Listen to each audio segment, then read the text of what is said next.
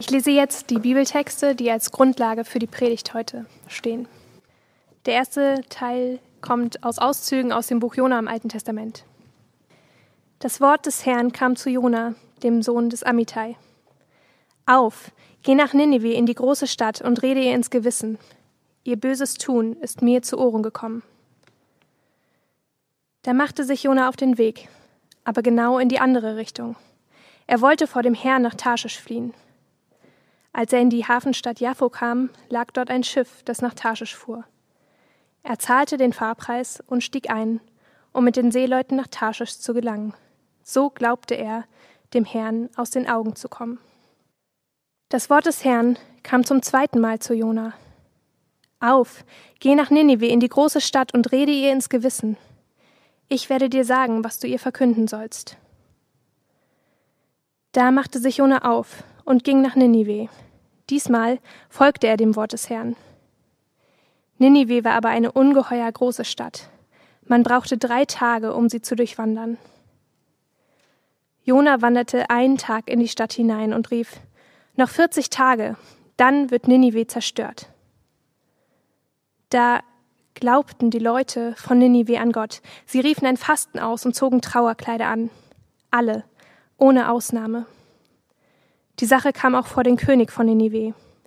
Der stieg vom Thron und warf seinen Königsmantel ab.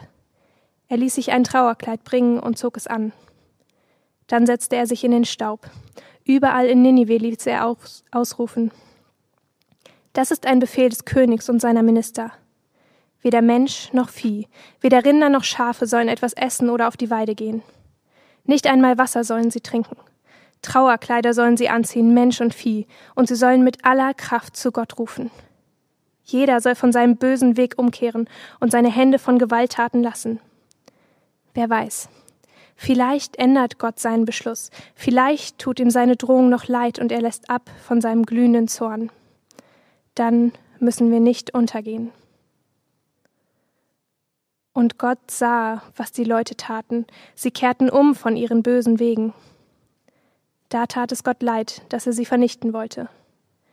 Er beschloss, seine Drohung nicht wahrzumachen. Jona aber ärgerte sich sehr darüber. Der Zorn packte ihn. Er betete zum Herrn und sagte: Ach Herr, genau das habe ich mir schon gedacht, als ich noch zu Hause war. Deshalb wollte ich ja nach Tarschisch fliehen. Ich wusste ja, du bist reich an Gnade und Barmherzigkeit, unendlich geduldig und voller Güte. Du bist ein Gott, dem das Unheil leid tut. Jetzt Jetzt ist es genug, Herr, lass mich sterben, denn ich will lieber tot sein als weiterleben. Der Herr aber fragte, Hast du recht, dass du so zornig bist? Jetzt frage ich dich, sollte Ninive mir nicht leid tun, eine große Stadt mit mehr als 120.000 Menschen? Sie alle wissen nicht, was links und was rechts ist. Dazu kommen noch die vielen Tiere. Sollte es mir da nicht leid tun? Und aus Hebräer 2, Vers 17 und 18. Darum war es notwendig, dass Jesus in jeder Hinsicht den Brüdern und Schwestern gleich wurde. Denn er sollte ein barmherziger und treuer hoher Priester werden.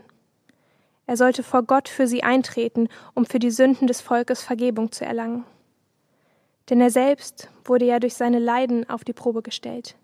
Deshalb kann er denen helfen, die auf die Probe gestellt werden. Guten Morgen. Ich spreche am Anfang der Predigt ein Gebet. Gott, vielen Dank für diesen Gottesdienst, vielen Dank für diese Texte, für diese Geschichte von Jona. Ähm, ich bitte dich, Herr, dass du uns hilfst, was daraus zu lernen, was uns gut tut, was für unser Leben, für unseren Glauben. Danke, dass du bei uns bist. Amen.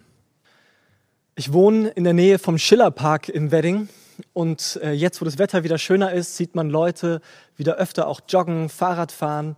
Und im Schillerpark speziell sieht man jetzt auch wieder mehr Leute, die ähm, dort eine ganz bestimmte Ecke vor allem aufsuchen des Schillerparks, wo nämlich äh, denen, die crazy genug sind, das Joggen nicht ausreicht als Sport, auch noch so ein Outdoor-Workout machen können. Trimm-dich-Pfad äh, kann man sowas auch nennen. Also so einen Weg, an dem entlang noch mal mehr so Fitnessgeräte sind, wo man noch mal mehr äh, Fitness machen kann, wenn man sozusagen eh schon am Joggen ist. Warum dann nicht gleich noch ein bisschen Workout? Und ich dachte, das ist ein ganz schönes Bild dafür, was so die nächsten Wochen vor uns liegt. Die nächsten Wochen sind wie so eine Art Trimm-dich-Pfad, wie so eine Art Fitnessparcours für unser Herz, für unsere Seele. Diese Fastenzeit, die ein ganz bestimmter Zeitpunkt ist, so im Jahr vor Ostern. Und diese nächsten Wochen, die wir nutzen wollen, um einen ganz bestimmten Muskel oder eine bestimmte Muskelgruppe geistlich, seelisch quasi zu trainieren. Die Überschrift über die Fastenzeitaktion dieses Jahr heißt barmherzig. Das heißt, wir wollen unseren Barmherzigkeitsmuskel, unsere Empathiefähigkeit, unsere Beziehungsfähigkeit, könnte man sogar sagen, wollen wir ein Stück weit äh, trainieren, wollen wir darin wachsen. Und worauf wir uns wahrscheinlich ja schnell einigen könnten, ob du jetzt was mit Gott, mit Glaube, mit Bibel anfangen kannst oder nicht, ist, dass wenn wir uns im Leben so umgucken, bei mir ist es jedenfalls so, dann kann ich nicht behaupten, dass ich schon genug davon hätte oder dass es um mich herum genug davon gibt. Ich glaube nicht, dass man jemals an einen Punkt kommen könnte, wo man sagt, Mensch, jetzt fühlen wir uns so verbunden untereinander, jetzt reicht es auch langsam mit der Barmherzigkeit und Empathiefähigkeit. Also ich merke zumindest, ich reagiere oft nicht empathisch und mitfühlend, wenn Kollegen was erzählen. Und die Polarisierung um uns herum, auch gesellschaftlich, ich kann nicht sagen, dass die immer weiter zurückgeht und einem verständnisvollen, konstruktiven Diskurs weicht oder sowas. Eher im Gegenteil.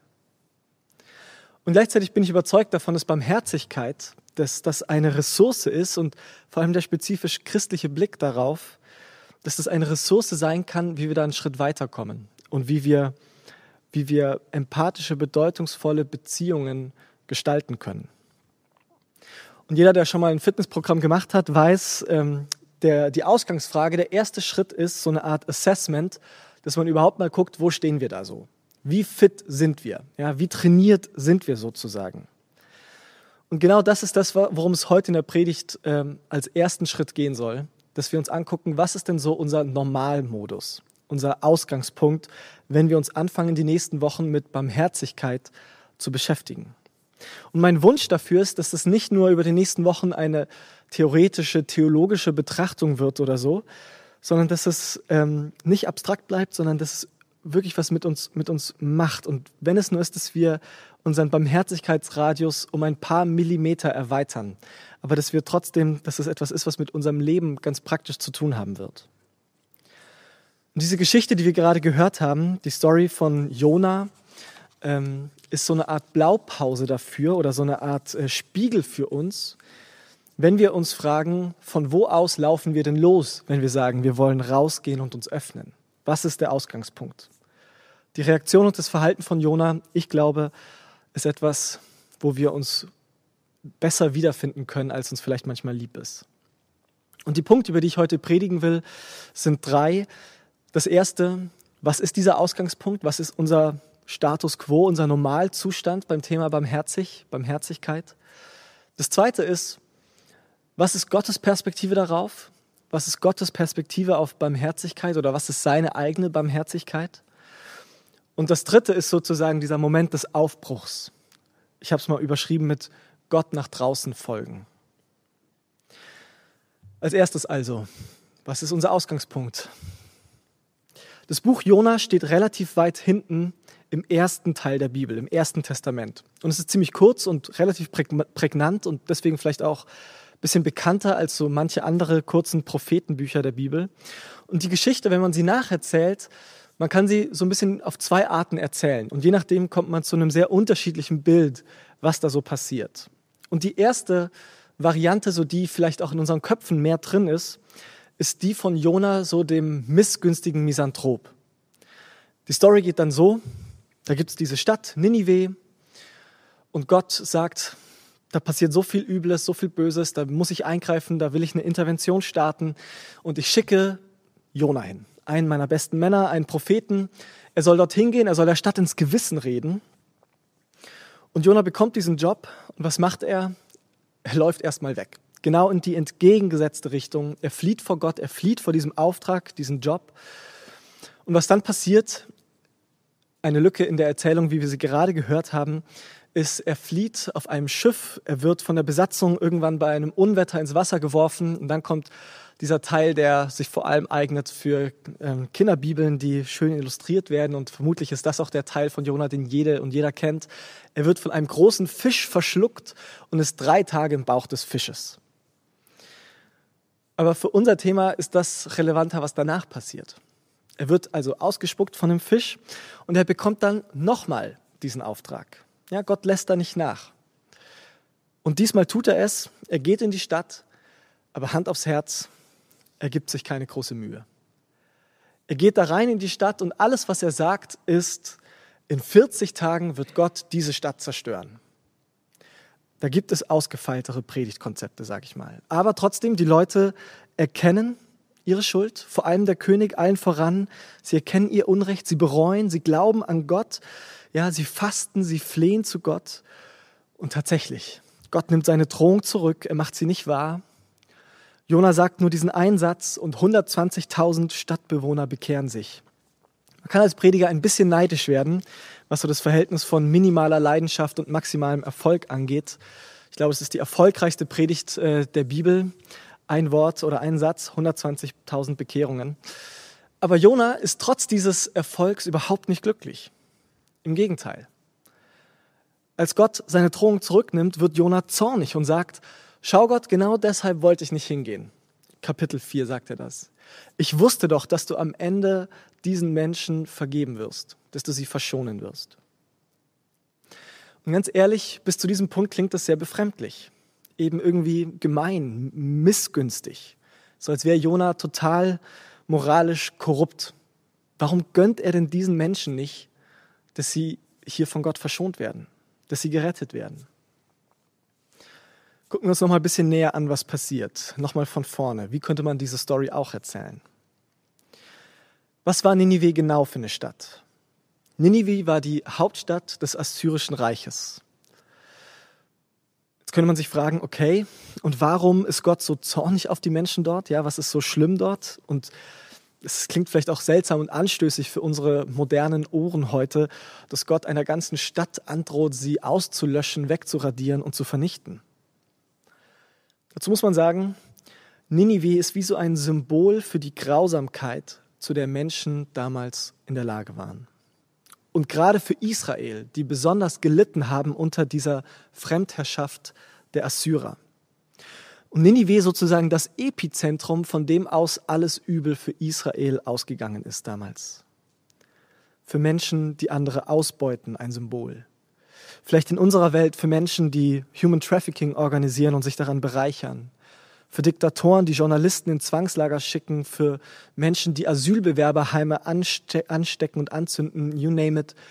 Ninive hat genau solche Menschen repräsentiert. Und so mit diesem Hintergrundwissen ist es da nicht vielleicht zumindest ein bisschen nachvollziehbarer, dass Gott zornig ist. Dass Gott nicht einfach sagen kann, das, was in dieser Stadt passiert, ach, alles nicht so schlimm, schwamm drüber sondern Gott ist zornig darüber, wenn Menschen einander die schlimmsten Dinge antun. Ninive war bekannt für perfide Foltermethoden von Feinden und für einen skrupellosen Umgang untereinander. Hatten dies nicht irgendwie, naja, verdient? Ganz ehrlich, gerade jetzt in diesen Tagen kann ich mich ein bisschen mehr wiederfinden in so zornigen, wütenden Gedanken. Es ist jetzt ein Jahr und zwei Tage her, dass in Hanau ein rassistischer Anschlag vielen, vielen Menschen das Leben gekostet hat. Ich weiß nicht, ob du so die Berichterstattung verfolgt hast seitdem. Vielleicht warst du am Freitag auf einer Gedenkveranstaltung.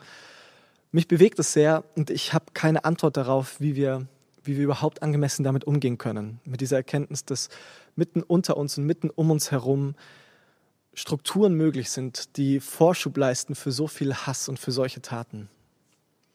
Und wenn man sowas hört, so viel Ungerechtigkeit, so viel Versagen auch von Behörden, von Staatsapparaten, wenn ich höre von diesem ganzen Leid und der Ausgrenzung, die das bei Angehörigen bis heute auslöst, ich merke, ich finde da schon einen Ort in mir, der auch zornig wird.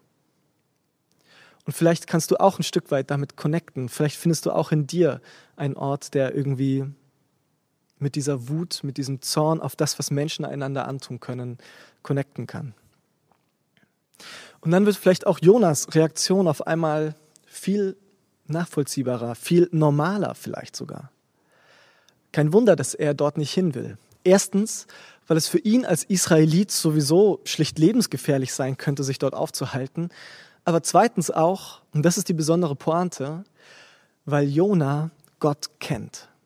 Weil Jona weiß, ja, Gott ist zornig über sowas und Gott kann sowas nicht ertragen, wenn Menschen einander sowas antun. Aber Gott ist auch gnädig und barmherzig und gütig und voller Liebe und Geduld. Und wenn es also auch nur ein minimales Restrisiko gibt, dass Gott seinen Plan nicht wahr macht, dass er diese Leute nicht bestraft, dass die Leute von Ninive einsehen, dass sie unmenschlich handeln, dass sie sich am Ende sogar noch zu Gott bekehren, dann weiß Jona, dass in dem Moment, wo sowas passiert, Gott nicht anders können wird, als ihnen zu vergeben. So hat er ihn selbst kennengelernt. Und genauso kommt es ja auch. Wenn wir uns in die Lage von Jona versetzen, ja, du wirst ausgesucht Menschen, von denen du das Schlimmste denkst, die eine Gefahr sind für dich und für andere, für die sollst du selber eintreten und denen sollst du die Möglichkeit schenken, dass sie Gottes Liebe und Vergebung erfahren. Gott involviert dich auch noch direkt damit. Hat schon fast irgendwie etwas Demütigendes. Für Jona ist es jedenfalls nicht nachvollziehbar, dass Gott so handelt, auch wenn er es befürchtet hat. Und ich glaube, damit steht Jona relativ exemplarisch dafür, wie es den meisten von uns geht. Ich glaube nicht, dass Jona ein schlechter Mensch war, sondern ein relativ normaler Mensch. Jona kennt zwar Gottes Barmherzigkeit und er weiß von ihr, aber Jona hat nicht Gottes Barmherzigkeit. Er kennt zwar Gottes Barmherzigkeit, aber er hat nicht Gottes Barmherzigkeit. Im Gegenteil, er hält Gott dessen eigene Barmherzigkeit sozusagen vor und wirft sie ihm vor. Und Jona bleibt damit in einem Modus, der relativ menschlich und leider normal ist, nämlich in dem auf Hass und Ausgrenzung reagiert wird mit weiterem Hass und weiterer Ausgrenzung. Ich will das gar nicht auf einer moralischen Ebene betrachten und verurteilen. Im Gegenteil, ich glaube ja eben sogar, dass wir mit Jona im Grunde uns mitfühlen und solidarisieren könnten. Weil es bedeutet, dass ich meine eigenen Anteile erkenne, die eigene Logik, die oft genau so funktioniert in meinem Herzen. Und es ist so erklärbar und so verständlich und es ist trotzdem nicht kompatibel mit dem, wie Gott sich zwischenmenschliche Beziehungen und Leben vorgestellt hat. Es ist trotzdem so anders, wie Gottes Barmherzigkeit funktioniert. Und ich glaube, so ein erster Schritt, ein erster Schritt auf diesem Assessment, wo wir so stehen, ist, dass wir uns eingestehen, dass unsere Empathie, unsere Barmherzigkeit, unser, unsere Liebe an echte, reale menschliche Grenzen kommt. Dass wir sowas wie tote Winkel haben. Dass wir einen bestimmten Standpunkt haben, der es uns erleichtert, der es uns einfach macht, bestimmten Menschen gegenüber sehr offen und barmherzig zu sein und anderen ebenso gar nicht. Und die Zumutung von dieser Story von Jona ist, dass Gott aber so ist. Und dass Gott sich das auch für uns wünscht. Das Problem, könnte man sagen, ist, dass so nachvollziehbar und menschlich erklärbar das sein mag, dass wenn wir Hass mit Hass begegnen, entsteht dadurch eben am Ende unterm Strich nur noch mehr Hass. Es gibt ein sehr kluges Buch von Caroline Emke, die ich sehr schätze, die sehr klug analysiert, ähm, wie so rassistische, diskriminierende Strukturen gesellschaftlich und individuell ähm, geschürt werden können und was da genau passiert. Und dann am Ende von ihrem Buch schreibt sie etwas, was geradezu biblisch klingt. Sie schreibt in meinen äh, Worten ein bisschen zusammengefasst, dass, dass wer den Hass überwinden will, sich nicht mit dem Hass gemein machen darf, nicht mit Hass reagieren darf. Es klingt sehr ähnlich wie das, was im Römerbrief steht, wo Paulus schreibt, überwinde das Böse mit Gutem. Jetzt ist Hass vielleicht ein sehr scharfes Wort und nicht die Vokabel, die du legen würdest auf die meisten deiner Beziehungen. Und ich habe am Anfang ja auch gesagt, dass es gerade auch um unsere Beziehungen im Nahbereich gehen soll und nicht nur so um die ganz großen gesellschaftlichen Linien. Ich glaube aber, dass was wir hier so, so ganz exemplarisch und deutlich und kontrastreich sehen, ist etwas, was auch im Nahbereich unseres Lebens, in unseren Beziehungen um uns herum am Werk ist und am Wirken ist.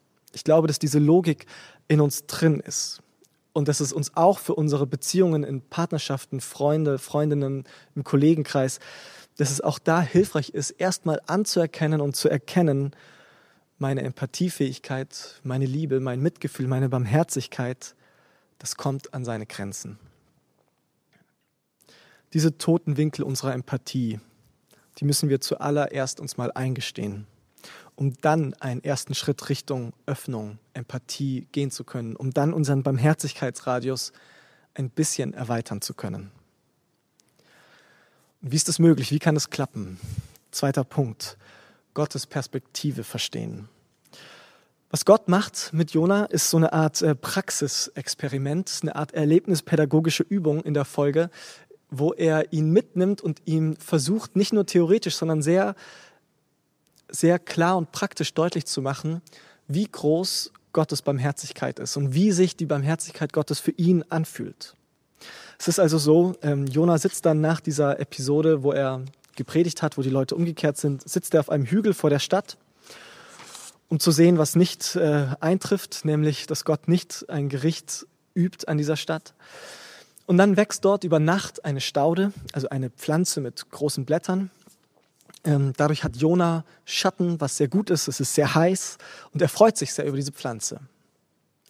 Das Glück ist von kurzer Dauer. Am nächsten Morgen wird die Staude von einem Wurm kaputtgebissen und Jona ist dem sengenden Ostwind, dieser Hitze im Nahen Osten dort schonungslos ausgeliefert und beschwert sich bei Gott. Und Gott hält an der Stelle Jona den Spiegel vor und sagt: Schau mal, dir tut es leid um diese olle Pflanze. Aber mir tut es leid um 120.000 Menschen, die in dieser Stadt leben. In anderen Worten, wenn du schon mit so einer Pflanze Mitleid haben kannst, wie viel verständlicher ist es doch, dass ich mit so vielen Menschen Mitleid habe. Und mit dieser offenen Frage, die wir auch gerade gehört haben, sollte es mir nicht leid tun. Damit hört das Jona-Buch dann einfach auf. Wir erfahren nicht, ob das bei Jona was verändert, ob es eine Wirkung hat, dieses erlebnispädagogische Mittel.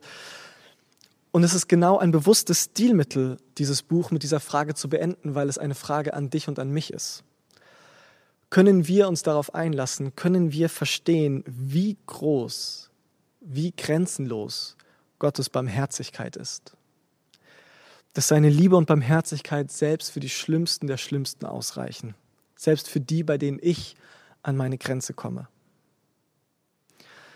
Eine Pastorin aus Amerika, Nadja Bolz-Weber, äh, sie sagt einmal, ist es nicht so, dass eine gute Nachricht nur dann eine gute Nachricht ist, wenn sie wirklich gut für alle ist? Darum sage ich manchmal, das Evangelium ist irgendwie die schlechteste gute Nachricht, die ich je gehört habe.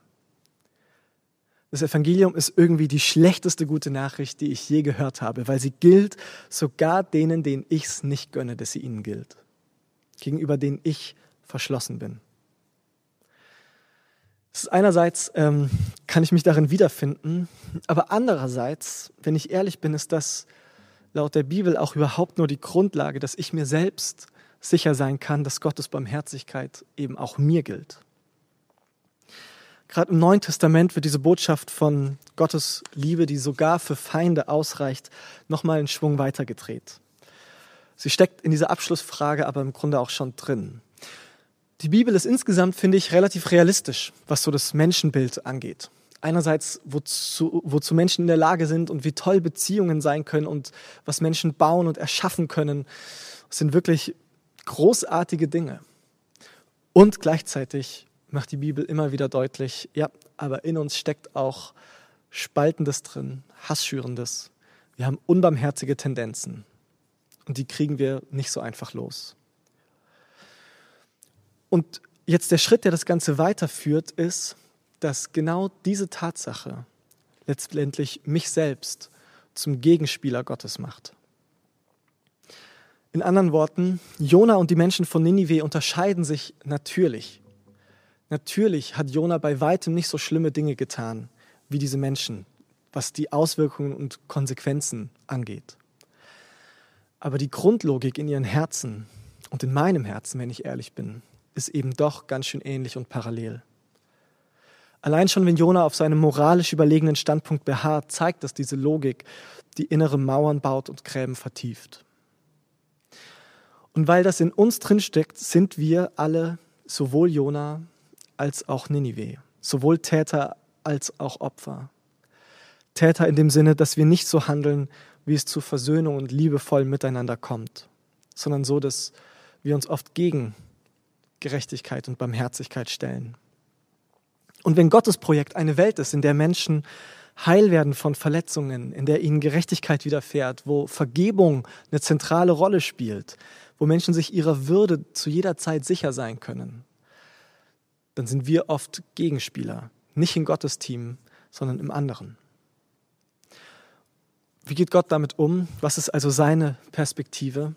Seine Perspektive ist, dass wir alle im Grunde seine Barmherzigkeit und seine Vergebung brauchen. Etwas, worüber wir im Berlin-Projekt immer wieder sprechen, ist genau diese Kernbotschaft des christlichen Glaubens, das, was wir Evangelium nennen, was diese gute Nachricht ist. Im Römerbrief wird es einmal so formuliert, dass als wir noch Gottes Feinde waren, als wir Gegenspieler Gottes waren, genau dann hat Gott Initiative ergriffen und hat uns mit sich versöhnt. Gott ergreift Initiative. Gott versöhnt uns mit sich, als wir noch im anderen Team waren. Gott will nicht, dass diese Grenze zwischen uns und ihm bestehen bleibt und er wechselt quasi die Seiten. Er kommt auf unsere Seite, er solidarisiert sich mit uns. Er wird in Jesus Mensch, einer von uns. Und es läuft dann darauf zu, auf das, was am Kreuz passiert. Gott lässt sich aus Barmherzigkeit ein auf unsere unbarmherzige Welt. Und das so radikal und final, dass es ihn am Ende sein eigenes Leben kostet. Man könnte sagen, am Kreuz bezieht Gott ein für alle Mal Stellung in Bezug auf die Lieblosigkeit unserer Welt. Nämlich so, dass er sie selbst erleidet. Und wenn Jesus am Kreuz hängt mit ausgestreckten, geöffneten Armen, dann macht er sich buchstäblich verwundbar für all diese Lieblosigkeit und Unbarmherzigkeit, die wir haben. Und er öffnet sich, während wir noch genau so sind, öffnet er sich für uns und heißt uns in seinen Armen willkommen. Trotz und gerade in all dem Leid, das er am Kreuz trägt und auf sich nimmt, kann ich zu ihm kommen. Er trägt und er erträgt mein Spalterherz und er nimmt es mir ab. Und so wie das mir gilt und so wie ich das nötig habe, gilt das für uns alle. Ich glaube, dass das Gottes Perspektive und Gottes Blick auf jede und jeden von uns, dass er uns so sehr liebt, dass er uns nicht in diesem Elend, was wir einander antun, alleine lassen will. Dass er lieber daran stirbt, als dass wir darin alleine bleiben müssen. Und gleichzeitig, und für unser Thema, glaube ich, ganz relevant ist die Erkenntnis, dass das sowas wie der gemeinsame Nenner ist, der mich mit jeder und jedem anderen Menschen verbindet.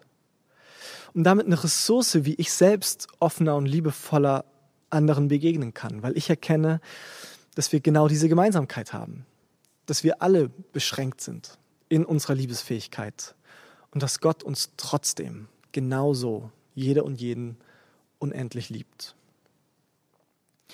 Was haben wir bis jetzt gesagt? Wir haben gesagt, dass unser Normalmodus ist, dass mein Mitgefühl in aller Regel Grenzen, blinde Flecken und tote Winkel hat. Und dass Gottes Mitgefühl im Kontrast dazu und Gottes Barmherzigkeit grenzenlos ist dass ich es brauche und dass andere Menschen es auch brauchen und dass Gott bis zum Äußersten gegangen ist, damit ich davon erfahre und etwas davon bekommen kann. Und jetzt drittens zum Schluss. Ich glaube, dass genau diese Erfahrung, diese Erfahrung von Gottes grenzenloser Liebe und Barmherzigkeit für mich, der ich selber nicht so bin, dass genau diese Erfahrung mich dafür öffnen kann, Gott zu folgen. Gott zu folgen auf seinem Weg hin zu anderen Menschen. Und ich schlage vor, dass dieses sich für andere öffnen und Gott hin zu anderen folgen tatsächlich sehr parallel laufen kann, äh, wie Gott das gemacht hat. Indem wir anfangen, nach diesem Gemeinsamen mit anderen zu suchen. Nach diesem Text, dem Jona-Buch, haben wir noch einen anderen oder zwei andere Verse gehört. Und es sind für mich mit die erstaunlichsten Verse im ganzen Neuen Testament im Hebräerbrief, Kapitel 2, Verse 17 und 18. Dort steht, dass Jesus, dass Gott in Jesus ein barmherziger und teurer, treuer Hohepriester werden sollte. Dass es notwendig war, dass Gott Barmherzigkeit nochmal auf eine ganz neue Qualität lernt. Es passt vielleicht nicht so zu dem, was wir für ein Bild oft von Gott haben und klingt ungewohnt und komisch. Ist Gott nicht allmächtig und schon immer liebevoll, unbegrenzt und unbarmherzig? Einerseits ja, aber andererseits hat Gott in Jesus nochmal auf eine neue Qualität, diese Solidarität mit uns, dieses Mitgefühl, diese Barmherzigkeit gelernt weil er wirklich am eigenen Leib gespürt hat, wie es ist, als Mensch in dieser Welt zu leben. Weil er unsere Verletzbarkeit wirklich geteilt hat, am eigenen Körper als Mensch gefühlt hat, wie das ist. Er weiß, wie schwer es ist, als Mensch zu leben. Und genau darum kann er mich und kann er dich verstehen. Weil er einerseits Gott ist, allmächtig, grenzenlos liebevoll, und andererseits weiß, wie begrenzt wir Menschen wirklich sind. Was heißt das für uns, für unser Rausgehen und unser uns öffnen? Ich glaube, wenn wir uns Jesus zum Vorbild nehmen, der sich nicht zu schade ist, wirklich sich einzufühlen auf die größtmögliche Art und Weise, indem er einer von uns wird und indem er unsere Schwächen teilt, dann glaube ich, sagt es etwas darüber, wie wir das lernen können. Nämlich indem wir uns auch gerade auf die Brüche in Biografien von Menschen einlassen, indem wir uns gerade auf die Schwachstellen, auf die Schwächen, auf die Macken bei Menschen einlassen. Ich glaube, eine der stärksten Gemeinsamkeiten, die wir miteinander und mit anderen aufbauen können, ist, dass wenn wir nicht nur unsere Stärken teilen, dann, wenn es gut läuft und unsere guten Momente, sondern gerade unsere Verletzbarkeit und unsere Schwächen, unsere Brüche.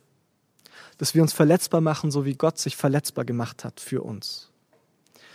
Eine ähm, Forscherin aus den USA, Brene Brown, einer der erfolgreichsten TED-Talks, die sie gehalten hat über, äh, über Verletzlichkeit, über Verletzbarkeit, spricht über Trost und Empathie genau in solchen Begriffen und Worten. Darüber, dass wir einander gerade dann nah sind, wenn wir uns mit unseren Wunden und Brüchen zeigen. Ich habe das erlebt vor ähm, wenigen Monaten. Wir haben einen Freundeskreis, der sich ab und zu immer mal wieder trifft und hört. Und im Grunde sind wir alle irgendwie gut angekommen im Leben, sage ich mal.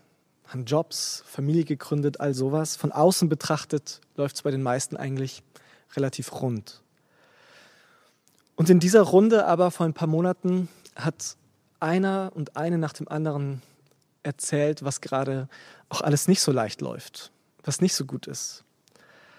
Da war die Rede davon, dass man eine Therapie angefangen hat, um endlich was aufzuarbeiten dass man nach der Geburt des Kindes unter Wochenbettdepression gelitten hat. Dass man sich als Paar anfängt, Hilfe zu suchen, professionell, weil man es alleine nicht mehr schafft.